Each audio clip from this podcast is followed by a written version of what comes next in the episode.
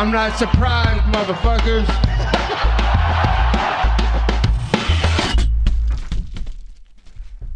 Et bienvenue dans l'épisode numéro 56 du Guillotine Podcast. Aujourd'hui, on parle de UFC 274 Phoenix, Arizona.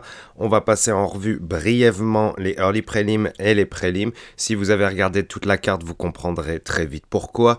Et on va se concentrer sur les trois combats principaux de la main card on rentre directement dans le vif du sujet avec les early prelims et je vais parler premièrement du combat de euh, Tracy Cortez qui était intéressant parce que de une, elle combattait euh, chez elle, euh, de deux, euh, comme je l'ai dit sur Twitter, je suis toujours intéressé de voir ce qui se passe au niveau de la concurrence chez les flyweight au niveau des femmes.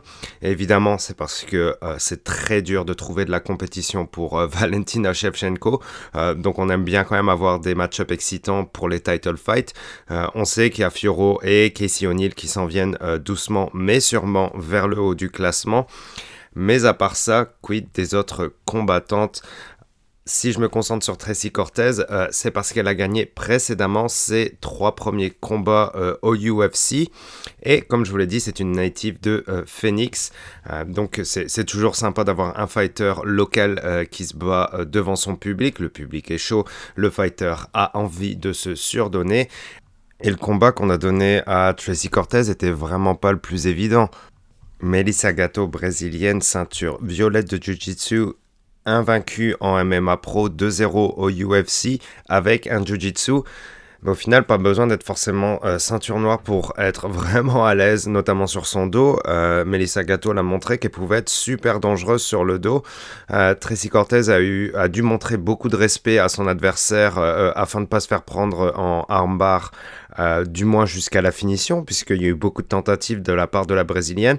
Et euh, Tracy Cortez, euh, qui a passé plusieurs takedowns, vraiment bien pensés d'ailleurs, a dû travailler vraiment fort dans la garde de la brésilienne, a réussi à prendre plusieurs fois la demi-garde de la brésilienne, a placé un peu de ground and pound, parce qu'encore une fois, la brésilienne était toujours, toujours, toujours sur le qui-vive pour pouvoir essayer de passer soit un triangle, soit un bar. Tracy Cortez, elle, a toujours continué de pousser, notamment dans le deuxième et dans le troisième où elle a poussé vraiment plus fort. Le public a apprécié et euh, Tracy Cortez ben, s'est offert une belle victoire face euh, à la brésilienne en la personne de Melissa Gatto. Et ben, Tracy Cortez maintenant se retrouve avec un beau petit record quand même. Euh, première défaite chez Invicta pour son premier combat pro et depuis, ça datait de 2017 et depuis que des victoires. Donc maintenant on se retrouve quand même avec 4 victoires de suite au UFC et je ne compte même pas la victoire précédente au Dana White Contender Series. Donc bravo à Tracy Cortez. Euh, vraiment pas le combat le plus dégueulasse de la carte parce que ce qui s'en vient, attention quoi, qu'on s'est de la bouillie euh, sur euh, plusieurs combats. spoiler alerte, Désolé, je ne l'ai pas donné, mais clairement, c'était c'était pas la carte du, du, siècle. Donc, on va passer directement à André Fialo contre Cameron, euh, Cameron pardon, euh, Van Camp. Et combat super intéressant parce que d'un côté, on a Cameron Van Camp qui est un rookie au UFC, 29 ans, plusieurs combats pro en MMA déjà, mais qui nous vient plus de la scène régionale, face à André euh, Fialio, le portugais, qui lui avait eu une belle série de victoires chez UAE Warriors, qui est vraiment une belle promotion à Dubaï. Euh, et, un facteur qui a notamment une belle petite euh, réputation euh, au sein de la communauté. lui qui malheureusement avait fait face pour son premier combat au UFC face à un monstre, Michel Pereira. Un monstre dans le sens du premier combat, c'est vraiment pas évident comme premier combat. Et qui par la suite s'était rattrapé avec une belle victoire face, face à Miguel euh, Baeza et euh, qui avait l'occasion euh, justement samedi d'enchaîner les victoires face au rookie Cameron Van Camp et il n'a absolument pas déçu. Des beaux échanges de boxe anglaise euh, même certes sur des combinaisons qui étaient courtes, euh, mais quand même des beaux déplacements de la part des deux adversaires.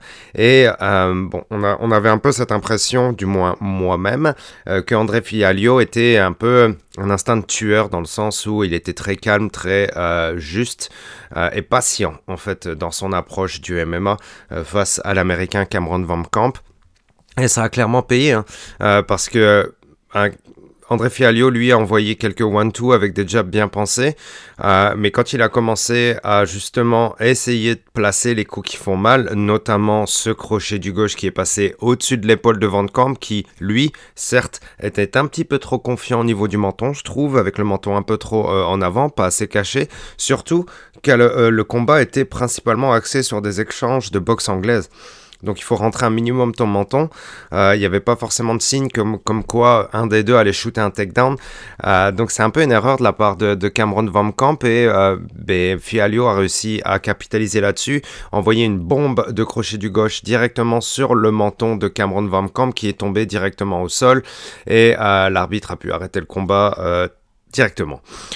donc super KO euh, de la part du Portugais qui, ben, je pense, qui s'est battu trois fois euh, en, 2022. Défaite en janvier, victoire en avril, victoire en mai. Et dans son interview d'après-combat, il demande à se battre à Singapour, qui est une carte qui va se passer en juin, UFC 275. Apparemment, par la suite, il rencontre Dana White et Sean Shelby en backstage pour leur, demander une place ben, sur cette carte UFC euh, 275 à Singapour. Et le UFC lui aurait donné son accord euh, en espérant lui trouver un combat pour cette carte qui, ben, du coup, prendrait un petit peu plus d'ampleur. Pourquoi pas? Moi, je valide directement parce que ce gars est vraiment super impressionnant et très plaisant à voir se battre. J'ai hâte de voir la suite pour lui. On peut sauter sur les prélims et je vais me concentrer uniquement sur un seul combat. Et quel combat? C'est Brandon Royval contre Matt Schnell. C'était super impressionnant. Mais de toute façon, j'avais déjà vu euh, Royval se battre euh, précédemment et j'avais adoré son style. En plus, on est chez les flyweight, donc ça va vite. Euh, il y a beaucoup de, mouvements. Beaucoup aussi d'aller vers le haut, descendre vers le bas, passer du striking, à essayer de passer des takedowns avec des, des, sessions de grappling au sol qui sont qui peuvent être super rapides avec euh, plus de facilité à remonter parce qu'il y a évidemment un petit peu de moins de poids et de moins de pression euh, sur la part de son adversaire que ce soit contre la grille ou contre le mat. Donc c'est super plaisant de voir des lightweight qui sont aussi doués que ces deux-là parce que les deux sont super doués et nous ont ramené un super spectacle, vraiment un feu d'artifice au niveau du striking, mais surtout au niveau du grappling avec beaucoup, beaucoup de passages de garde et énormément de sweep. Quand je dis énormément, c'est quelques-uns, mais c'est parce que ça a été fait sur euh, une, période de temps tellement courte. Je crois que euh, le, le round a duré deux minutes jusqu'à ce que Brandon Royval passe une guillotine qui était tellement Euh, on a l'impression que la taille euh, des coups devienne euh, aussi épais qu'une petite paille quand tu te retrouves dans une guillotine comme ça. Et un Brandon Royval a tellement genre bien passé cette guillotine, il l'avait tellement serré, il a tellement commit sur cette guillotine que Matt Schnell a passé un double tap. C'est-à-dire qu'il a tapé avec ses deux mains. Je vous explique pas la panique que ça doit être pour justement taper euh, bah, sur une carte aussi grosse en professionnel euh, devant autant de monde et tellement de caméras pour faire un double tap, c'est que ça devait être extrêmement serré. Brandon Royval commence à avoir un beau petit parcours, mine de rien, à UFC, hein, avec notamment une belle victoire face à Kai Kara France. Et euh, moi, je serais d'avis de le remettre contre Brandon Moreno. Parce que bon, c'était un, fight qui était encore de la dynamite. Et les, les, deux ensemble, hein, je trouve, un beau match-up et puis peuvent envoyer le feu. Euh, et, euh, et, ça ferait du sens au niveau du classement aussi, puisque maintenant il en est à deux victoires d'affilée, euh, Brandon Royval. Et, ça serait bien de, le refaire contre Moreno. Je pense que ce sera un beau combat de flyweight. Cette division devient vraiment super intéressante aussi. Hein. Ça fait quelques années maintenant qu'il y a un beau petit retour des flyweight, mais j'en redemande encore. je veux revoir Brandon Royval vite. Et encore une fois, moi je vote pour un match-up contre Moreno. Je vais closer ces prélims avec un, petit hommage euh, bref à Francisco Trinaldo qui euh, a battu Danny Roberts. Euh, Francisco Trinaldo qui a 43 ans je crois, un Brésilien qui bah, lui a plus avancé sur son adversaire et qui a quand même passé bah, quelques belles, belles patates et qui a fait très peur à son adversaire et qui a gagné euh, logiquement par la décision, euh, par la décision unanime. Euh, premier combat en 2006 pour le Brésilien. C'était juste un petit moment de respect parce qu'il faut quand même acquiescer le, le, parcours des vétérans, surtout des gars qui, qui, ont des parcours un peu à la Rocky, qui se qui se retrouvent pas forcément sous le feu des projecteurs, qui finissent pas en mode superstar, mais qui donnent quand même leur vie pour ces combats. Je veux dire, le premier UFC où il s'est battu, c'était UFC 147 en 2012. 10 ans de carrière au UFC, ça se respecte. Plein de bouts, beaucoup de défaites, beaucoup de victoires. Hein. Il est passé sur une, série qui était complètement débile de 1, 2, 3, 4, 5, 6, 7, 8 combats, je crois, pour finir avec une victoire sur euh, Paul Felder. Enfin voilà, un vrai de vrai. Euh, bravo à lui. Puis encore une fois, le gars qui a, euh, ben, qui a montré le plus face à son adversaire. c'est vraiment cool de voir des OG continuer dans cette direction-là et d'essayer de faire plaisir aux fans. Moi j'adore, je valide. Bravo à lui. On ferme les prélims qui n'étaient vraiment pas de la meilleure qualité. On peut donc passer à la main card, le main event, le pay-per-view pour UFC 274. Et misère de misère, miséricorde, quelle galère que d'avoir ce Joe Lozon contre Cowboy euh, Donald Cerrone annulé. C'est vraiment, vraiment dur d'annuler ce combat-là parce que évidemment c'est pas le, combat le plus important pour le classement etc mais c'est le le combat le plus important pour euh, bah, peut-être pour les deux euh, combattants qui sont en fin de carrière hein, clairement. Euh, et je me dis que c'était cool d'avoir ces deux combattants là sur cette carte là pour se battre pour peut-être leur dernier combat parce que c'est deux OG de la game hein. euh, et c'est des gars qui ont gros respect des fans aussi même si Cowboy est sur une, série de défaites catastrophiques euh, récemment. Joe Lozon lui ne se bat plus depuis je sais plus deux ans trois quatre quelque chose comme ça euh, qu'on ne l'a pas vu sur, sur les maths donc c'était cool d'avoir ce match-up là et puis ça a été annulé et puis on n'aura quasiment aucune chance de revoir les deux ensemble, hein, ou c'est proche de zéro du moins et euh, pas forcément le, de, de, chance de revoir Joe du tout, et peut-être la même pour euh, Cowboy. Euh, donc c'est dur. Genre, moi, moi j'adore Cowboy dans, dans, le sens où bah, c'est un gars qui a, quand même, qui a quand même eu des combats épiques dans la cage et qui a eu une belle aussi euh, des belles séries de victoires et qui a, eu des qui a passé des belles fessées. Puis Joe Lozon, lui, euh, c'est une légende aussi. Hein, euh, c'est genre, il est vraiment cool, c'est un fan favorite. Et c'est une des figures du UFC. Donc c'est vraiment plate qu'on ait eu ce combat d'annulé. Je suis un peu dégoûté, surtout, surtout qu'à la place, on a dû remonter Chaos Williams sur la main card qui est vraiment pas est vraiment pas boring. Hein. C'est genre j'adore Chaos Williams aussi. Parce que comme vous pouvez le deviner par son nom, euh, c'est quelqu'un qui apporte le chaos dans la cage et qui frappe fort, etc. Mais son adversaire, lui, était vraiment plus euh, avantagé au niveau de son physique, avec une allonge qui était très très longue, que ce soit au niveau des jambes ou au niveau des bras. Et Chaos Williams a eu toutes les misères du monde pour casser cette distance, euh, justement, et, et le Jamaïcain bah, a pris avantage dans, le deuxième et dans le troisième pour, euh, ben, pour mieux connecter au niveau des jabs et puis au niveau des one-two. Il a été même un petit peu trop feignant, je trouve, à mon goût, il aurait pu avancer un petit peu plus et euh, notamment se lâcher un petit peu plus sur les combinaisons. Mais bon, en face, évidemment, Chaos Williams, on a très peur de son one-punch power. Euh, ça reste une victoire par décision unanime, me semble-t-il, pour le Jamaïcain. Rien de transcendant. Je vais zapper le combat de Shogun Roa pour la pure et simple raison que je n'ai pas vu. Euh, par contre, euh, shame on you, le public de Phoenix qui allait euh, bouer Shogun Rua pour une performance qui apparemment n'était pas vraiment intéressante. Ça n'empêche que le gars peut enchaîner sur genre 5 performances pourries. Tu ne peux pas le huer. Le gars mérite le respect de tout le monde, de tous les fans de MMA, que vous soyez hardcore fans ou casual fans.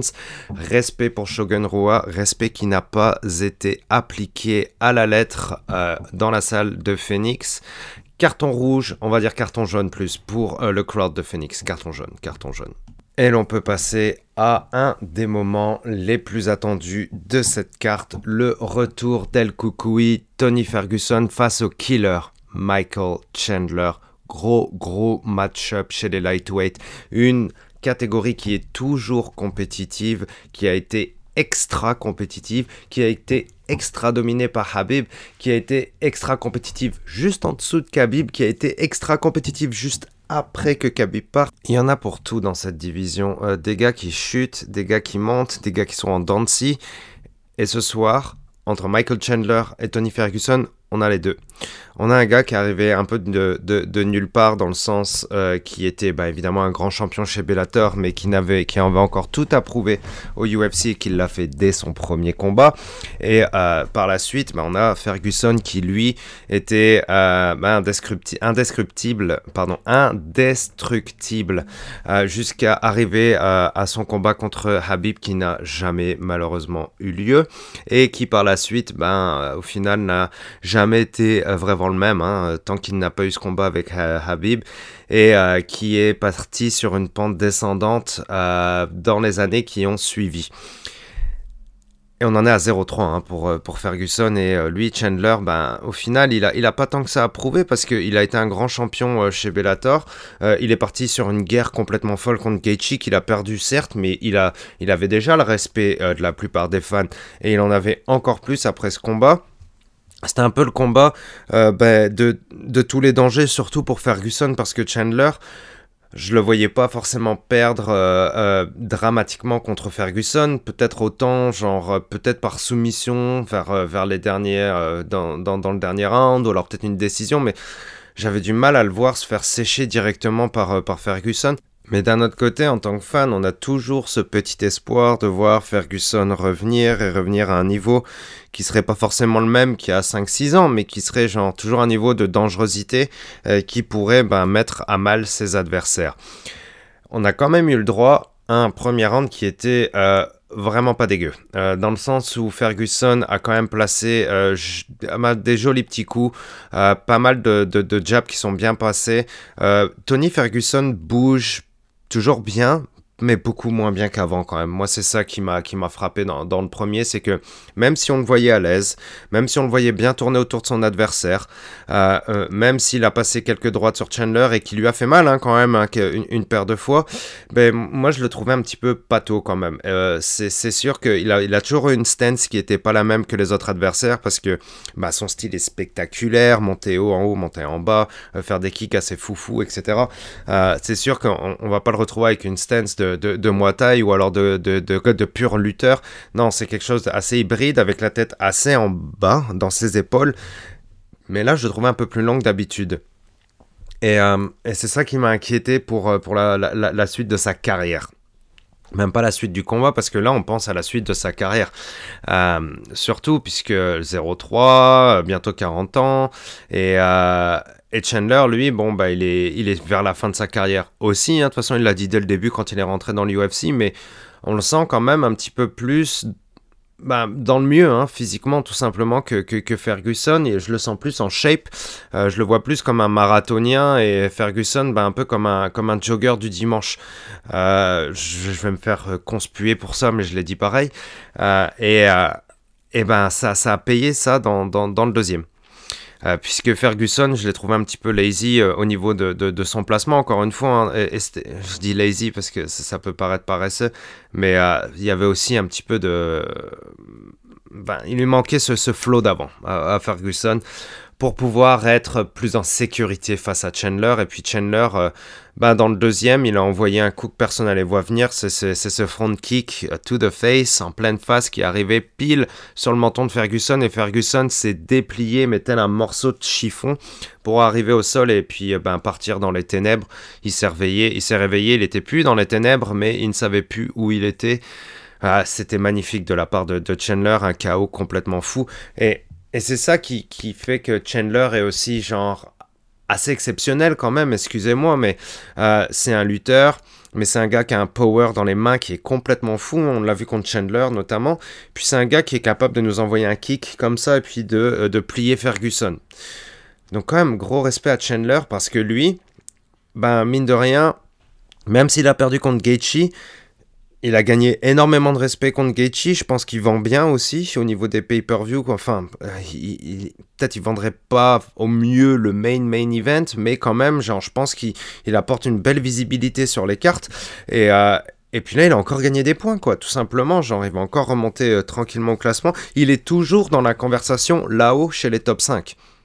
Et ce gros malin qui, qui call out Conor McGregor à, 170 livres, c'est génial, quoi, parce que dans son speech, euh, bon, c'est euh, hyper, hyper, je trouve pas mes mots, inspirant, voilà, c'est ça le mot que j'ai cherché, inspirant, c'est vraiment motivant et inspirant parce que Bon, il, il, a eu des hauts, il a eu des bas, il s'est pris des gros coups, etc. Mais encore une fois, il veut toujours se battre, il veut toujours aller chercher les meilleurs et il veut toujours donner sa vie dans le round pour les fans, pour le sport. Et c'est pour ça qu'on l'aime et c'est pour ça qu'on doit le respecter. Et euh, où est-ce que ça le met maintenant dans le classement? Je sais pas, mais encore une fois, il a été malin de call out Conor McGregor à 170. Moi, genre, genre comme je l'ai dit sur Twitter, de voir Michael Chandler foncer en mode lutte et euh, le, pousser contre la grille à 170 contre McGregor, mais j'achète direct quoi, de voir genre McGregor terrorisé par la lutte de Chandler qui ne veut pas voir ça? Bah, Peut-être les hardcore fans de McGregor, mais genre McGregor, on, veut le voir genre dans le mal, quoi. Je sais qu'il a besoin de combat pour, pour se remettre de l'avant. Si jamais il veut se battre, et si jamais il y a de l'intérêt à ce que McGregor fasse un run vers une ceinture, si jamais il a encore le talent, etc. C'est beaucoup de si, hein. Je suis dans le si uniquement. Donc calmez-vous, ne me jetez pas trop de tomates, s'il vous plaît. Euh, on veut le voir ce combat à 170. Moi, moi je, genre, je, je, le valide. Hum, bon, après, c'est genre, ça fout encore un bordel pas possible dans, les, dans le matchmaking, etc. Mais bon, faites-le, hein. De toute façon, Chandler, genre, si on veut le remettre dans les 155, pour moi, c'est tout bénef. Si on veut le mettre sur un combat 170 contre McGregor, pour un combat un peu euh, juste euh, entertaining et flashy, je vote pareil. Bravo à Michael Chandler. Très dur pour Ferguson je lisais sur Twitter, genre, ah, pourquoi on mettrait pas Cowboy contre Ferguson, etc. Oui, ça, ça ferait du sens, mais, euh, mais j'ai un peu de mal avec ce délire de genre, euh, bah, ça doit être mon cœur de fan hein, euh, qui, qui, me donne un petit peu de mal avec ça, mais j'ai un peu de mal avec le délire de genre, ces gars-là vont se battre pour la retraite. C'est, c'est dur. Moi, je vois ça un peu comme traiter genre deux vieux chiens et genre, bon, ben, il reste plus qu'une place pour vous, l'autre, il va passer à la piqûre, quoi. Un peu de respect, s'il vous plaît, pour les combattants. Merci. Hein. Ferguson, genre, euh, ça a été un, gars qui a toujours, euh, bah, toujours vendu du rêve. Hein. Euh, même, même quand il était plus. Enfin, même sur la fin, là, en ce moment, quand on n'y croit plus, on y croit quand même un minimum et on espère toujours un minimum. Quand il y a de l'espoir, ben, il y a des gens, il y a des yeux, il y a de la portée, il y a de la discussion, il y a de la passion. Merci à Tony Ferguson en tout cas. Moi, je veux pas forcément le mettre à la retraite parce que c'est pas à moi de décider, mais on a vu ce qu'on a vu et même si, comme je l'ai dit, euh, j'ai pas été déçu dans le premier round, je le vois pas revenir à un niveau qui est top 5 voire top 10 euh, chez les lightweight. Il est peut-être temps de réfléchir à autre chose pour pouvoir passer à une vie plus saine. Après ce knockout de fou et ce combat chargé en émotions, on passe sur un autre combat pour une ceinture Rose Namajunas contre Carla Esparza. Je vais pas passer le, euh, le, combat round par round parce que ça a été, une purge. Euh, on, peut, revoir tous les côtés techniques, etc., si vous voulez, hein, et puis on peut discuter de genre qui a gagné le premier, deuxième, troisième, etc. Ça a été un combat qui tout simplement n'a pas été digne d'une championne, championne pardon, et d'une championne du calibre de Rose parce que I'm the best, I'm the best, I'm the best. Yes, you are. Mais pas hier. Hier, t'étais vraiment pas la best, Rose. Absolument pas. T'étais. Bah, t'étais. T'étais petite. T'étais euh, inoffensive. Euh, t'étais sans prise de risque. T'étais pas une championne. Et euh, mot très dur de ma part, hein, je le sais. Mais, euh, mais pas, pas le caractère d'une championne, pas, la, pas la niaque d'une championne, pas la hargne d'une championne, pas l'envie de tuer, pas, pas le talent non plus. Parce qu'au final, c'est ça qui fait que Rose a toujours, a, a, toujours été de l'avant et puis a gagné des matchs épiques. C'est qu'elle n'a pas montré son talent, elle n'a pas montré son envie, elle n'a pas montré sa niaque de championne sur ces 5 rounds. Rose a accéléré dans le cinquième un peu. Moi, je trouve. C'est tout ce que j'ai vu, c'est que j'ai vu, euh, vu une libération de ses mains euh, dans le cinquième round. Alors que elle, Carla Esparza, ben. Le premier round, on va l'oublier, hein, il s'est rien passé. Le deuxième round, un tout petit peu plus, et Esparza a donné un tout petit peu plus. Mais le premier round, ça ne s'est absolument pas. Bah, j'ai rien vu parce qu'il n'y a rien eu. Tout simplement, c'était pourri. Voilà quoi, euh, clairement. Euh, c'était, horrible, c'était odieux, c'était à chier et c'était, euh, c'était inintéressant au possible.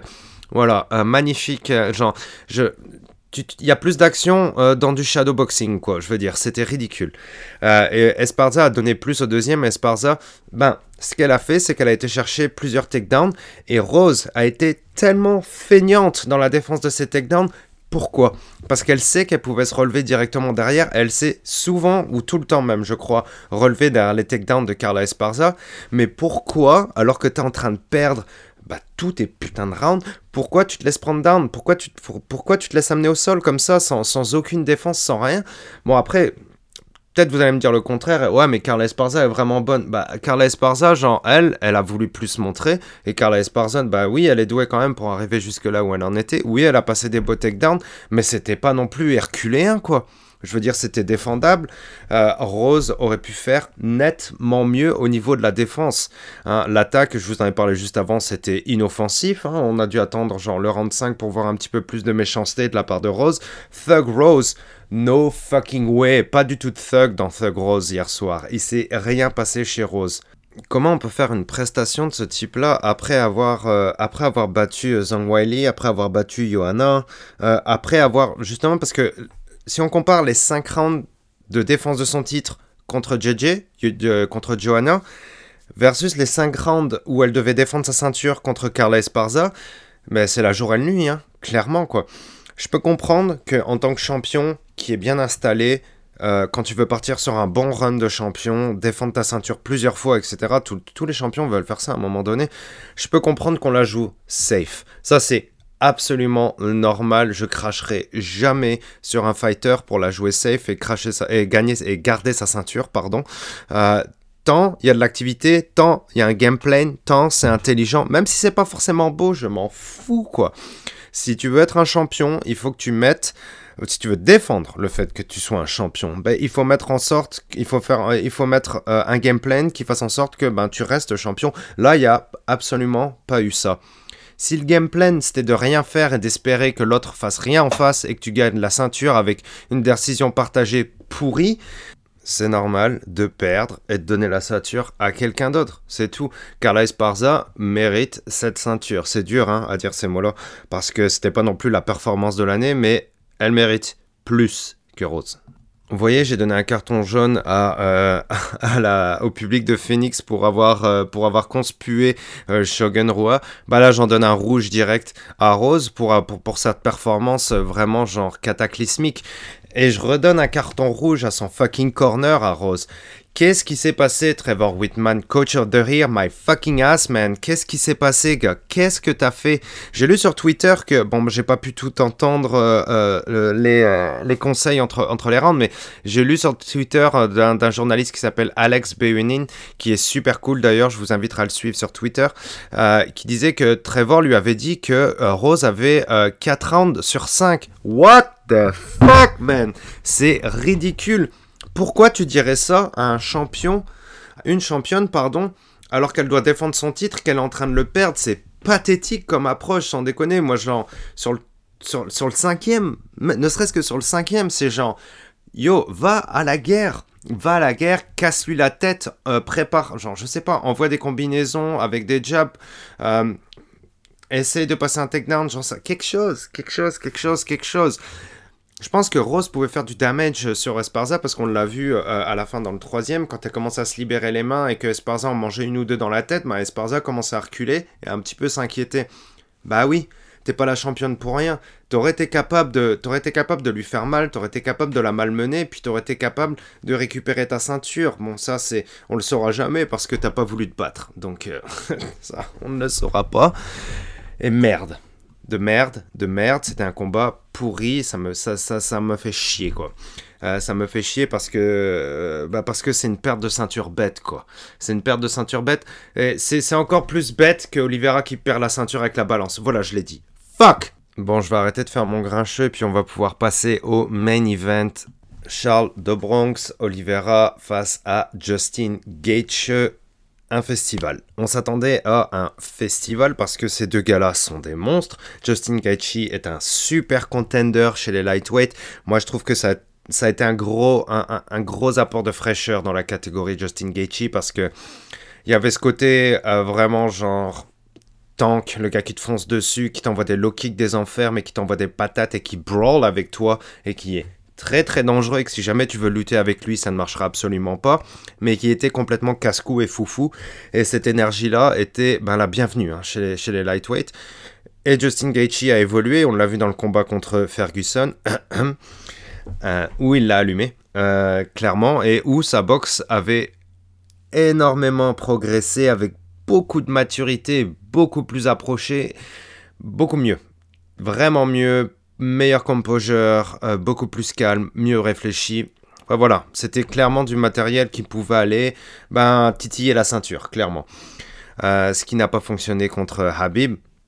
Mais quand même, ça restait un gars qui, pour moi, euh, Justin Gaethje, garde sa place dans le top 5 et garde sa place au niveau de la compétition pour pouvoir, encore une fois, hein, discuter de la ceinture, ne serait-ce que ça. Et Oliveira, lui, bon, ben voilà, hein, c'est euh, un, fou furieux, euh, un gars qui mérite tout le respect de tout le monde, qui en a, qui en a chié vraiment dans ses débuts au UFC avec un record à la Rocky en Dancy et qui est parti sur une série de victoires complètement débile par la suite pour aller chercher la ceinture, garder la ceinture. Et la catastrophada arrive pendant les weigh-in.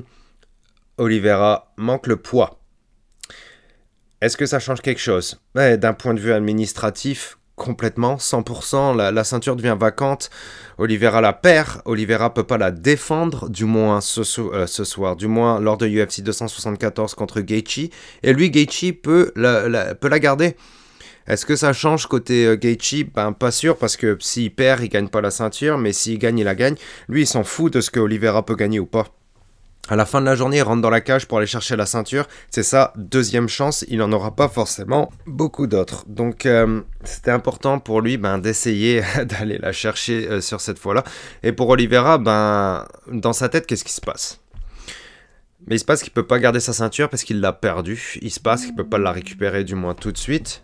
Mais il a encore bien plus important que ça à défendre. Son invincibilité sur les derniers combats, sa hype, son legacy son street cred, euh, le fait que est-ce que c'est un vrai champion du peuple? Est-ce qu'il va rester le champion? Est-ce qu'il va overcome cette décision de merde? Et ce problème de merde avec cette balance de merde? Je ne vais pas revenir 150 ans sur la polémique.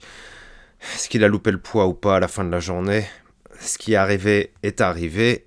Officiellement, il a loupé le poids. Ça sert à rien d'en chialer pendant 10 ans, surtout pour lui. Pour lui, ce serait très négatif euh, d'en faire des caisses et des caisses sur Oh, mais j'avais fait le poids juste avant, j'ai pas fait le poids juste après, vous m'avez fourré les UFC, blablabla. Non. Il l'a dit une fois, il est passé à autre chose. Ça, j'ai adoré cette fucking mentalité de champion si on se met vraiment dans sa tête et qu'il est vraiment arrivé dans sa tête, le fait qu'il passe à autre chose directement et qu'il passe en championship mode, moi j'ai adoré. Et pour ça, tout le respect possible que je puisse donner à Oliveira, je lui donne directement. Prends tout mon respect, Oliveira. Prends tout mon respect, je te donne tout. Tu es un fucking grand champion avec une belle attitude. Et ça, ça fait trop plaisir. Getche, lui, bon, Évidemment, il joue un peu sur le trash talk, il troll beaucoup. Genre, ah, moi je suis déjà à 10 livres de plus pendant que toi t'es encore en train de te galérer. Il a peut-être essayé de le rentrer un petit peu dans la tête, Gaethje. Peut-être il a essayé. Est-ce que ça a payé pendant le combat? Hein, Je pense absolument pas que ça a gêné Oliveira qui lui n'avait qu'un objectif, lui rouler dessus, tout simplement. Et Gaethje, lui, son objectif, c'était d'en placer quelques-unes, et bordel qu'il a réussi. Mais Oliveira, c'est pas un problème qu'il se prenne 2-3 droites. Euh, on l'a vu contre Chandler, il est, il est, revenu d'une situation très compliquée pour pouvoir justement bah, gagner par la suite. Bah, contre Gaethje, on a eu un petit peu euh, le même effet où euh, Gaethje ben, la knockdown. Et la knockdown salement deux fois. Deux fois, Oliveira s'est retrouvé sur le dos en début de round, hein, en plus. Euh, et euh, Oliveira s'est retrouvé justement avec l'arcade ouverte euh, au niveau de son œil gauche, il me semble, où ça saignait, etc. il était rocké, il voulait rester au sol parce qu'évidemment, ben, Oliveira est très très à l'aise sur son dos, aussi bien qu'au-dessus de son adversaire. c'est un monstre de Jiu-Jitsu, peut-être le meilleur artiste de Jiu-Jitsu au UFC en ce moment même. Hein moi je crois. Et euh, Gaethje, ben non, il voulait pas manger de ce pain-là, il lui a demandé de se relever parce que ça c'est cool aussi.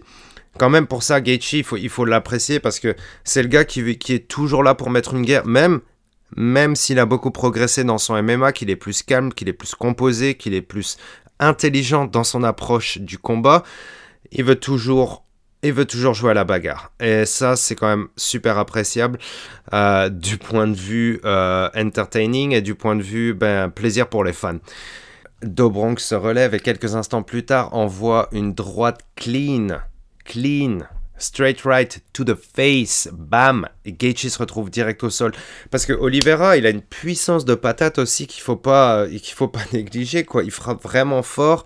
Euh, il a pas le meilleur head movement, hein, ça c'est clair. Hein. on l'a vu contre Chandler où ça pouvait être un problème, le fait qu'il a pas beaucoup de head, de head movement. C'est pas grave, il va te rouler dessus pareil. Euh, et c'est ce qu'il a fait sur Gaethje.